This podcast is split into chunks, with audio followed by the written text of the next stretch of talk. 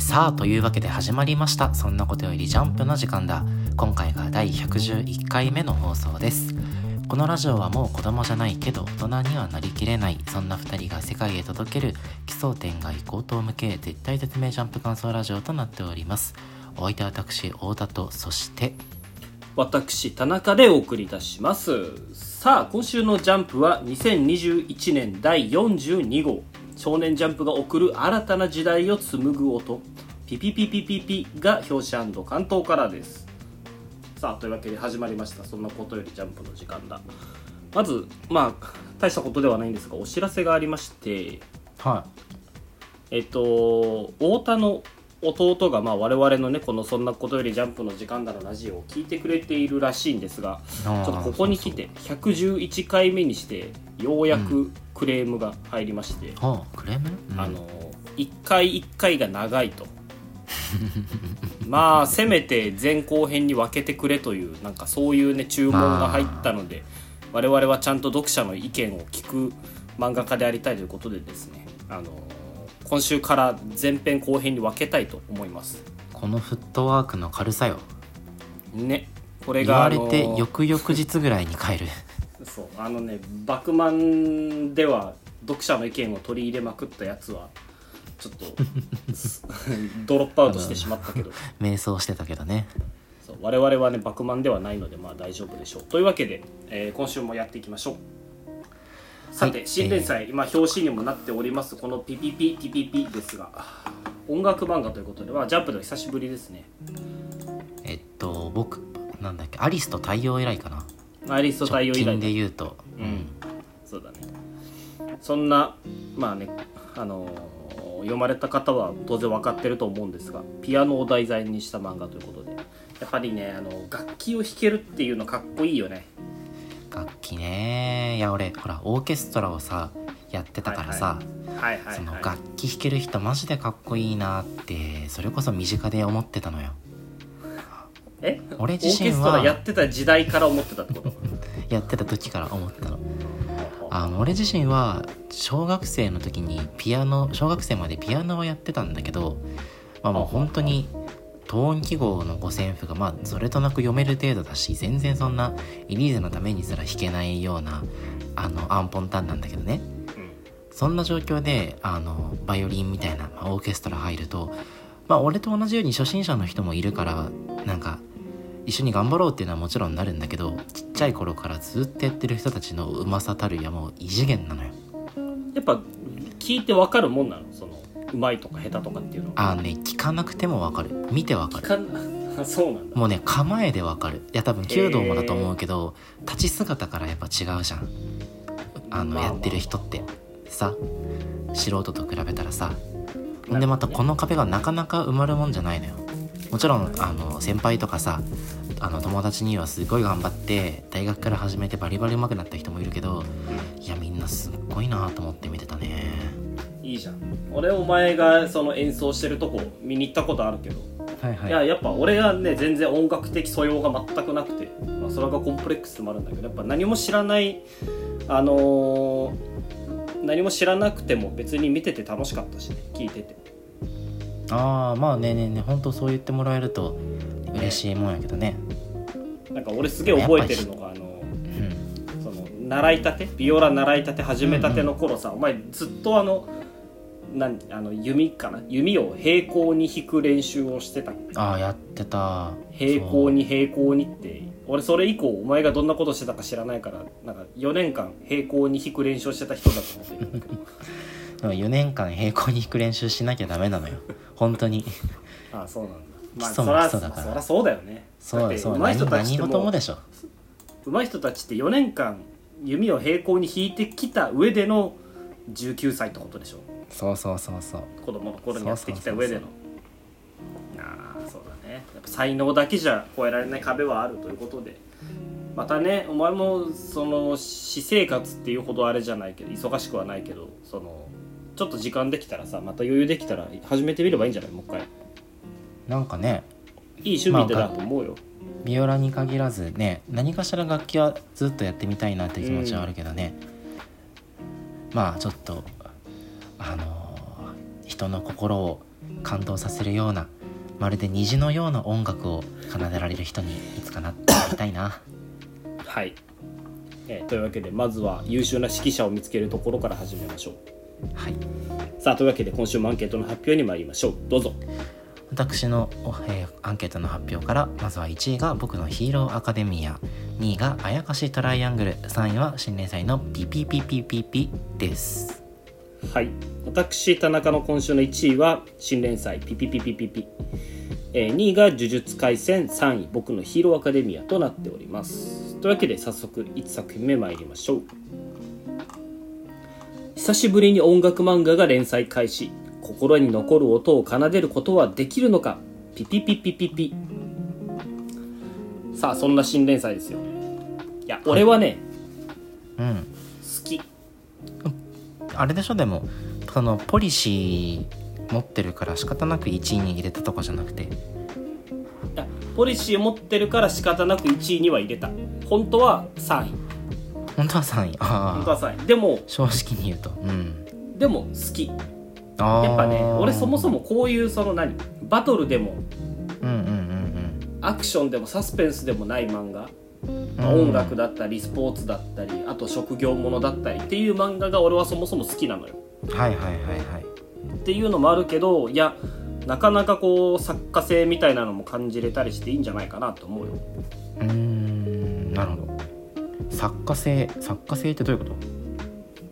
えなんか独特、まあ、まず絵柄がまず独特じゃない。あ好き嫌い絵柄は独特だね。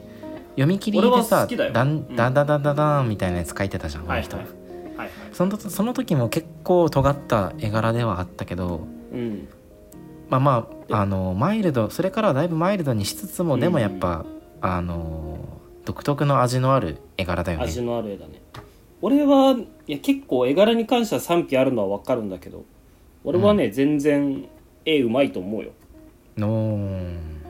なんか癖があって嫌いじゃない。ふんふんふんふん。まあいい癖のある絵ってことかな、うんそう。どうよ第一印象は？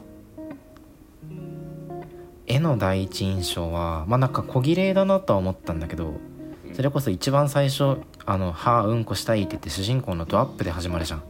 はいとかすごい小綺麗だなって思って読んでてなんかでもちょっと読み進めるにつれてこううーんその主人公とお母さんの顔はしっかり描いてるんだけどおばさんとか、そのいとこの顔が意外とあの記号化されてるじゃん。はいはいはい。そこからなんかちょっとあれこの作者もしかしてあんまりこの絵がいわゆる得意な漫画家さんじゃないのかなと思ってなで読み進めていくうちにちょっとずつちょっとずつこうやっぱズレ的なものは感じてきてあ最終的に読み終わってからはそのやっぱ絵がうまい漫画家ではなちょっとないんじゃないかなっていうのが最終的な評価かな。正面から絵がうまいとは思わないけどね。うん、それはそれとしてでもそのお前が言うように癖はすごいあってあの明るい絵柄なのよね、はいはいはい。あの線がしっかりしてて太いしずっとキャラクターもニコニコしててすごいこの明るい絵柄で、まあなかなかストーリー的には主人公に逆風がビュービュー吹いてるんだけどはいそれをこうエネルギッシュに明るく表現できるそういう意味でなんかこうひ非凡な絵柄なのかなとも思った。やっぱ主人公の顔は明るいけどその全体的に暗いよねなんか。うんうんうんうん。境遇が辛すぎるというか、うん。だからこそなんかこの底抜けの明るさがまあある種アクセントになって内容の暗さといい感じにバランス取れてるのかな。ちょっと気になったのはねやっぱ1話でカタルシスがないというのはちょっと気になるところではあった。あーなるほど。まあが学校に合格したはいいけどそれだけというかその父親から見放されたりさ意地悪なおばさんからいじめられてたりさそのうんそういうのをずっと書いてきた割にあとお母さんが余命わずかだったりねそういうのをずっと書いてきた割に最後にこうスカッとしなかったなというのはちょっと気にはなっててやっぱ序盤でこうねストレスをためると人気取りづらくなるじゃない。例えばタイムパラドックスゴーストライターとかさ。うん。あれもやっぱ主人公あれはまたさこれとは違うけどその主人公の不快感っていうのが結局拭えないまま最後までいっちゃった感じだからそこはうまくバランス取ってほしいなと思うんだけど。ねそうだね。カタルシスは確かにまあなんか主人公のその能力的なものが今週第1話で垣間見えたじゃん、はいはい、あの音楽を弾くことで映像的なものを相手の脳内にこう展開するっていう術式ね、うん、でもこれもなんかその画力勝負じゃん結局。そうだね。音楽の映像化化ってさ。ね。そうそうそう音あの音楽漫画って、まあ、大きく2つに分けられると思うんだけど音楽そのものを絵で表現するのか、それとも音楽周辺の人間ドラマに主軸を置くのか。はい。この漫画ってどっちかというとその音楽自体を絵で表現して言うならばもうまジャンプで言えばソウルキャッチャーズよそういう漫画に、まあ、1話見たところは分類されるのかなって思うんだけどにしてはやっぱりちょっと画力が、うん、心もとないのかなあのーまあ確かに言うてることはねよくわかるというかあの入試受けるじゃん。うん。その時にあのなんだっけこの先生ダダ先生だっけ？あの鬼物寺無惨みたいなやつね。そうそう鬼物寺無惨の前で弾いた時に聞いたこの先生が情景を見るんだけどうん。これはちょっと分かりづらかっ分かりづというのはあったうんしたこう。2回読んで、うん。あそういうことかってなったもんね。うん。ダダ先生がこう悪気に取られてる描写も弱くてなんか読者としてはそのダダ先生がゾクッと感じてる雰囲気が伝わってこないんだよね。それはねあるけどねまたもうそのやっぱキャラクター増えてきてからが勝負なんじゃない？あの結局やっぱきあの奇跡の世代だよね。あの欲しいのはさ。そうそうそうそう。いかに魅力的なあのみいかに他の6人の兄弟を魅力的に描くかっていうところにうん。尽きると思えば特にジャンプでやっていくのであれば。うん。あのおばさんとかいとこのキャラクターこそあの雑ではあったけれども今週そのちょっと出てきた二つ結びの女の子ってはいはい。なんか病的に人気出そうなキャラクターじゃんあの武装錬金の時子さんみたいな人気出そうだよね。武装錬金の時子さんほど男らしい雰囲気は今のところ感じないけどでもあのそうそうカルト的な人気をなんか獲得していきそうなキャラクターじゃん。で多分この子はこれ同じ学校に進学してからさ今後絡むし主要キャラになるのかなって今ちょっと思いながら読んでるんだけどその手のパワー持ってるキャラクターがどれだけ出てくるかだと思うのよあのその他の6人の兄弟もしっかり、うん。えー一緒これから一緒に音楽学んでいくキャラクターしっかり。んでねあのーそこからかな。まだスタートラインにも立ってないんじゃないかな。まあ俺はやっぱ音楽漫画っていうだけで結構頑張ってほしいなと思っちゃうから。しばらくあの軌道に乗るまではうん頑張ってほしいなと思うよ。あーなるほどね音楽漫画というだけでジャンプで連載する価値があるというか頑張って第二のアクタージュみたいになってほしいのよね。あーアクタージュちょっと近しいものを感じるじゃんその画力とかさ話の構成とかまあアクタージュは序盤思んなかったからまあいいとして。もちろん違いこそあれどさなんか主人公の境遇が辛かったりうん。その素人というか才能がないと言われてる割にん才能がないというかまあそうだね。その凡人うんそうね。そうあの状況を映像で見せられる能力だったりさ。うん。なんか頑張ればアクターみたいになれるんじゃないかなっていう気はする。うん。ね。まあでもその兄弟6人が絡んでくるまでまだ相当かかるだろうからさ。いやだからそれをね相当かからないようにすればいけると思うよね。どう構成するかも楽しみだよねあのなんなら第2話でもう5人出してもいいぐらいよ。そうな何です？学校の先生で。いや先生いや先生とかじゃなくてその長男とか長女とか。あーその普通にキャラクターとしてと同級生として絡んでくるまあ、同級生でもいいしお前ピアノ始めたらしいなって絡んでくれでもいいし別にどんな絡み方でもいいけど早く次の展開をねあの見たい読みたいって思わせるような引きをどんどん作って軌道に乗ってほしいな。軌道に乗ってくれたらこの手の漫画ってジャンプあんまり競合もいないからいけるんじゃないかなと思うしね。うんね。いやあとはあの全体的にすごい挑戦的な作風じゃんそうだね。だって作者名マポロ3号でさ。マポロ3号が一番尖ってるからね。マポロ3号でタイトルもピピピピピピって。いや尖ってる。あピピピピピピの検索しにくさとこの言いにくさったらありゃしない。言いにくいのはね身に染みて分かったね。テンポ落ちるもんね。ピピピピピピ。もう何なんだろうねピピピピピピは。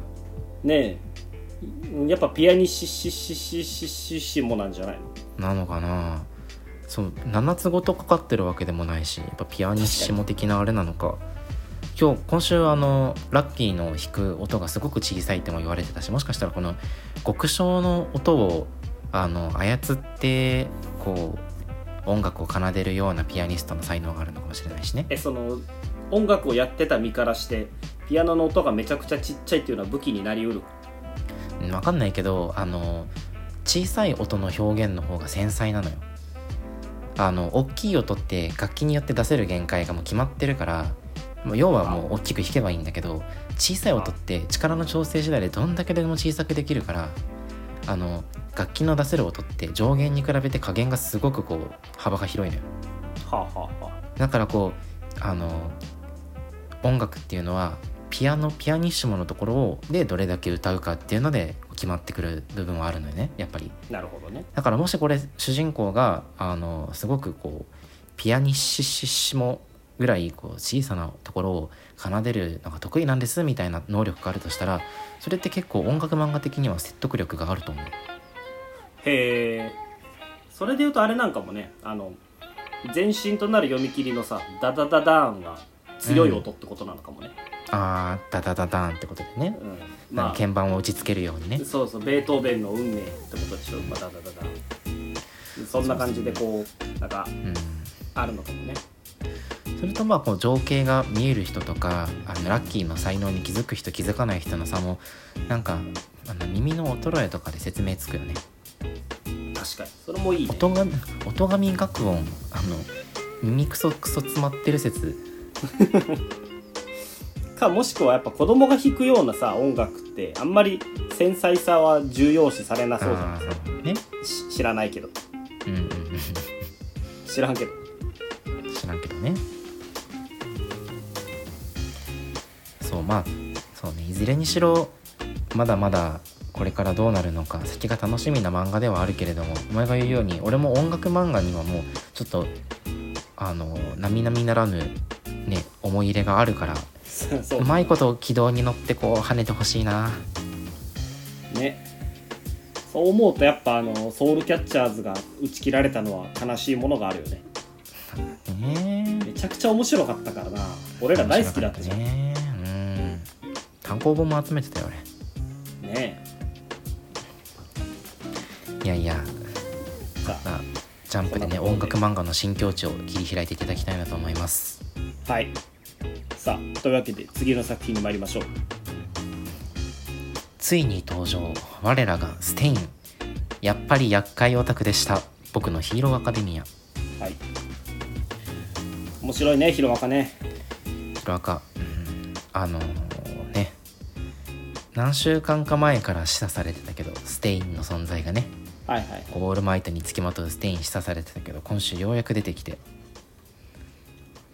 でも使いー方として100点じゃない？ステインの使い方として。ね。俺ちょっと実はそのデクのこう誤った道を正すためにスいテインがや絡んでくると思ってたから。言ってたよね俺たち、うん。それも思ってた。けあちょっとあ外したなってところで俺どっちかというと来たんだけど。あでもよくよく考えるとそらオールマイトと絡むよなと思わん？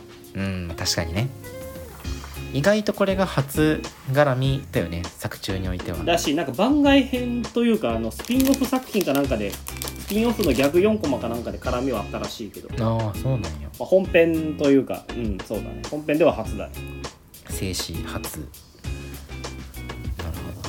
いいやーでも本当前の言う通り100点だよね。ステインっていうキャラクターの生き様をもうこれ以上なくこう物語に適合させてるというかね。キャラクターの使い方が完全にぴったりハマってるもんね。その結局オールマイトがそのヒーローとしての自信を失って平和の象徴としての自信を失ってだからデクを引き止めることができなかったんだけれどもはいはい。それに対して葉っぱをかけるのが、まあ、オールマイト原理主義者のステインなわけよやってることはもう本当に厄介オタクそのものじゃん。そのものだね。そんなの俺のも知ってるオールマイトじゃないよさ。もう終始押し付けてるだけだもんね。何が厄介って公式に突してるのが一番厄介。ツイッターで一人で言ってろよっていう内容ではあるんだけどあの本当言うならばあのツイッターでさうん。はい野球素人がダルビッシュにこう投げ方が悪いとかフォームが悪いとか言ってるようなもんだもん。はい日ハム時代のお前を取り戻せみたいな筋トレばっかするなみたいな言ってるやつねそうそうそう。まずは走り込みからみたいな言ってるようなもんなんだけど でもそれが意外とオールマイトに響くっていうそうだねやっぱりなんかオールマイトが忘れてたその原点オールマイトの原点をずっとステインは自分の中で理想として持っててそれを改めてオールマイトが取り戻してあのついに最後雨が上がるっていう構成なんだけど、うん、確かにこれは100点だわ。100点。あのオールマイトの良き理解者なわけじゃんステインってやってることは悪いけど。はいはいはい。そのキャラ造形がさうん。あの、なん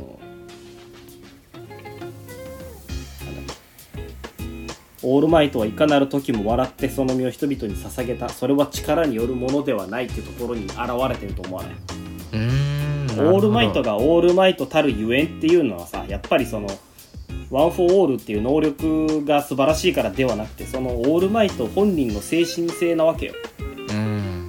オールマイトはそのヒーローであるための精神性があったからこそあそこまで人気が出たわけだしステインもあのしここまで心酔してるわけよね。それ分かってるあたりやっぱさすがステインだしステインの口からこれが出るのはいいなと思うねこれ。オールマイトに限らずあのオールマイトの像にいたずらする人みんなにしてるんじゃない？そうそうそういうことなんだろうずね。ずっとここで張り込んでるんじゃない？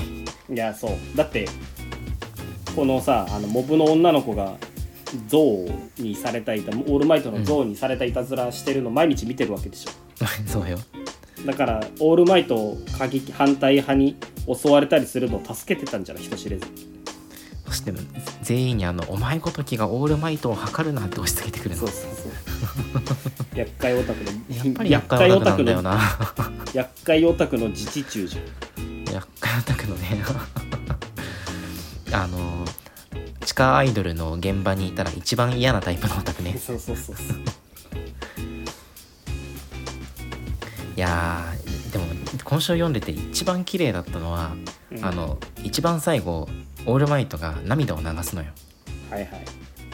あのステインにヒーローの何たるかを思い出させてもらって涙を流すんだけど、うん。でそれを経て雨が上がる構成すごいいいよいねやいいよね。なんかヒロアカに文学味を感じた。そう。あのデクがデクって呼ばれてるのって宮沢賢治の詩から来てるらしいじゃんあーあの何週間か前にあれそう先生が端末コメントだったやつ。そうだからこのうん。ここ数週間ずっと雨が降ってるんですよみたいな話してて、うんうんうんうん。それがこういう形で晴れるっていうのは美しいね。いいね。いやー。うーん。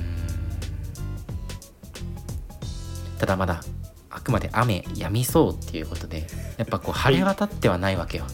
山ん可能性もあるんかなあのほら校長が張り巡らした防護壁が残り2枚になるまでぶっ壊されてやっぱり雨は止みませんでしたってなるかもしれすい。ませんでしたになるしあの僕が内通者だったんだよってあのそうそう校長がね。